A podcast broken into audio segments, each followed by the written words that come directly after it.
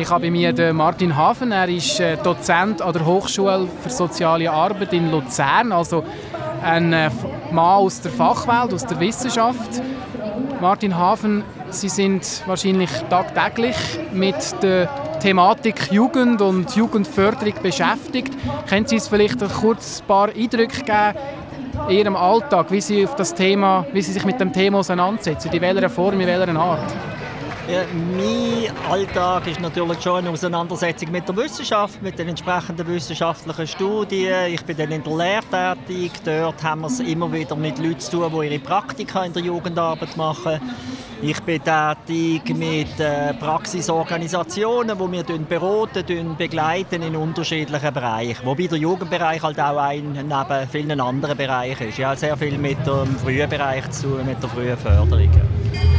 Wir haben sehr oft Politiker auf der Gegenseite, die dann ihre politischen Statements abliefern. Jetzt haben wir mal jemanden aus der Wissenschaft. Ich würde mich wundern, wie beurteilen Sie aus einer wissenschaftlichen Perspektive die jetzige Situation für die Jugend hier in der Schweiz? Ja, aus einer wissenschaftlichen Perspektive ist relativ einfach zu sagen, dass zu wenig unternommen wird für die Jugend. Es wird sehr viel zu wenig unternommen für die frühe Kindheit, für die Förderung von Familien.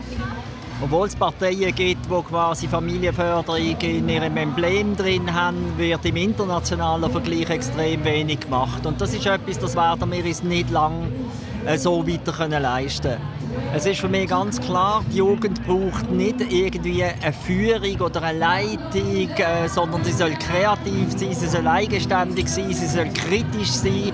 Aber die Jugend braucht bestimmte Rahmenbedingungen, um sich zu entfalten. Und immer nur zu sagen, es braucht Eigenverantwortung und das sei Freiheit, wenn die Rahmenbedingungen nicht bestehen, das ist einfach ein Fehlschluss.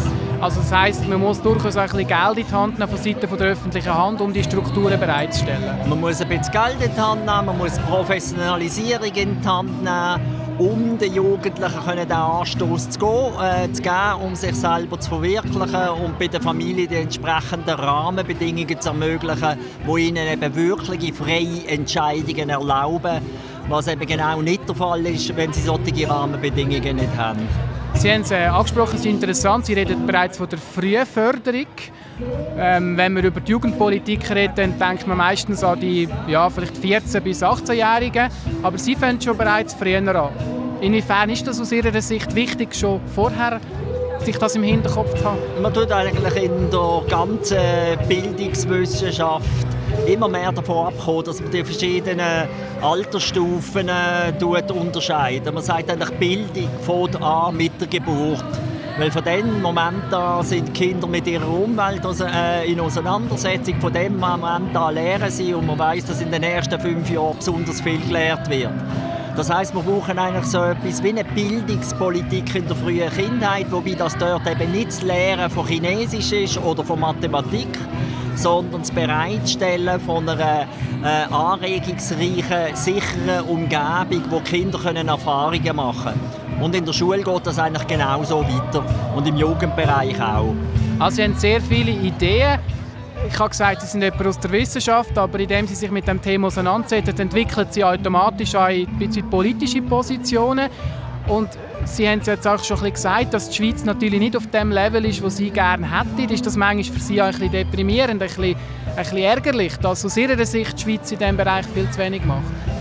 Eines meiner Hauptgebiete thematisch ist Prävention, wo dann eben sehr früh anfängt, auch, oder? weil man halt durch frühzeitige Unterstützung und frühzeitige Interventionen ganz viele Probleme wirklich vorbeugen kann, wenn es noch nicht spät ist. Und von dem her weiß ich, was auch Prävention für einen schweren Stand hat. Oder? Alles, was quasi wirtschaftlicher Konsumfreiheit ein bisschen entgegenwirkt, hat einen schweren Stand in der Schweiz. Ob das frustrierend ist, ich äh, verstand viel von Gesellschaft, ich verstand viel von Soziologie und ich kann das sehr gut erklären, wieso, äh, wieso das so ist. Das hängt auch mit Menschenbildern zusammen.